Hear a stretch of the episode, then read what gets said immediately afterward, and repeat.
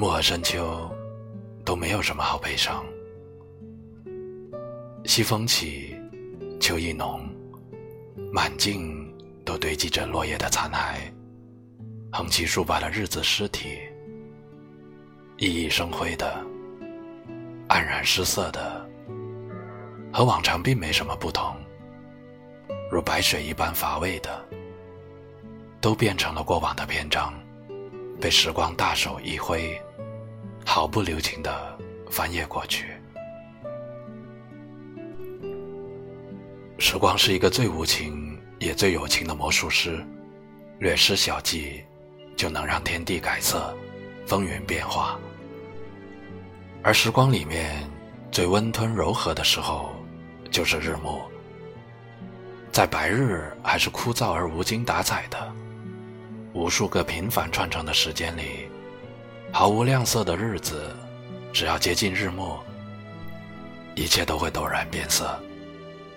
湖蓝、淡紫与橘黄交织的天边，飞鸟轻盈；疏密和层叠不一的芦苇丛中，鱼群戏水。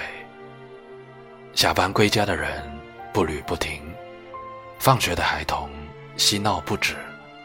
等家人归来的妇人，正在厨房忙碌；有散步的老夫妻互相扶持，也有年轻懵懂的早恋情侣牵手经过奶茶店铺。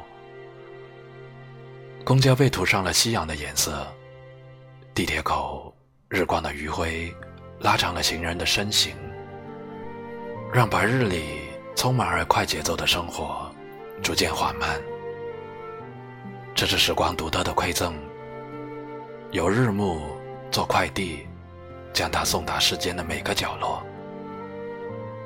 如果以一个人的生命长短来衡量，日暮分明就是过了六十岁以后的岁月，替换了年幼的懵懂无知，更新了青年时候的冲动莽撞，也冲淡了中年的世俗功利，如一块。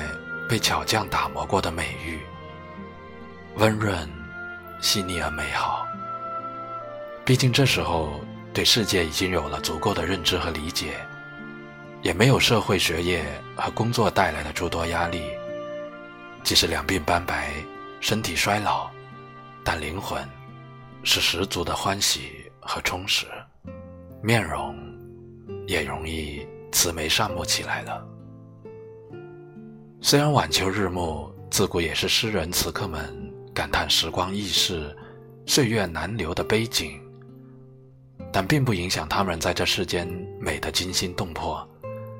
就如同老年人，虽然也会感慨年轻时候有多美好，但他们也永远比年轻时候容易多一份从容淡然的底气。但秋日若想要有收获，需要前三季的认真耕作，想要拥有美妙的日暮，则需要白天没有疾风骤雨。所以，想要拥有充满底气、丰盈充实的晚年，也是需要在年轻时候努力拼搏的。太早的佛系其实并不好，因为这样和在冬天开花的牡丹一样，美则美矣，却经不起风雪摧残、时光折腾。就像储存粮食的松鼠，只有存够了所有的过冬食物，才能过一个安稳无忧的冬季。但这也不完全一定，毕竟每个人也有属于自己的时区。也有摩登时尚的老奶奶，晚年才开始参加走秀，并且获得了耀眼的成功，使自己人生变得熠熠生辉的。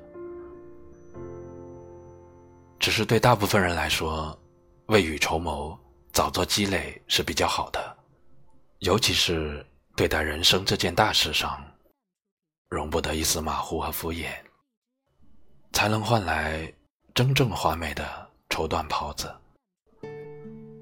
当暮色逐渐消去，夜幕渐渐低垂，晚归的渔舟轻泛湖中，漫天遍野的萤火虫和天上闪烁的星子交相辉映。给日暮画上了尾声，但这并不是代表故事结束。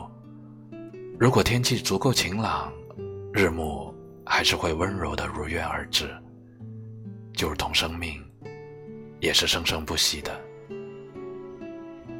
愿每个人都有生生不息的希望和不期而遇的美好。毕竟，日暮和深秋都没有什么好悲伤。接下来，送给你一首歌，希望能让你在此刻感受到时光的美好。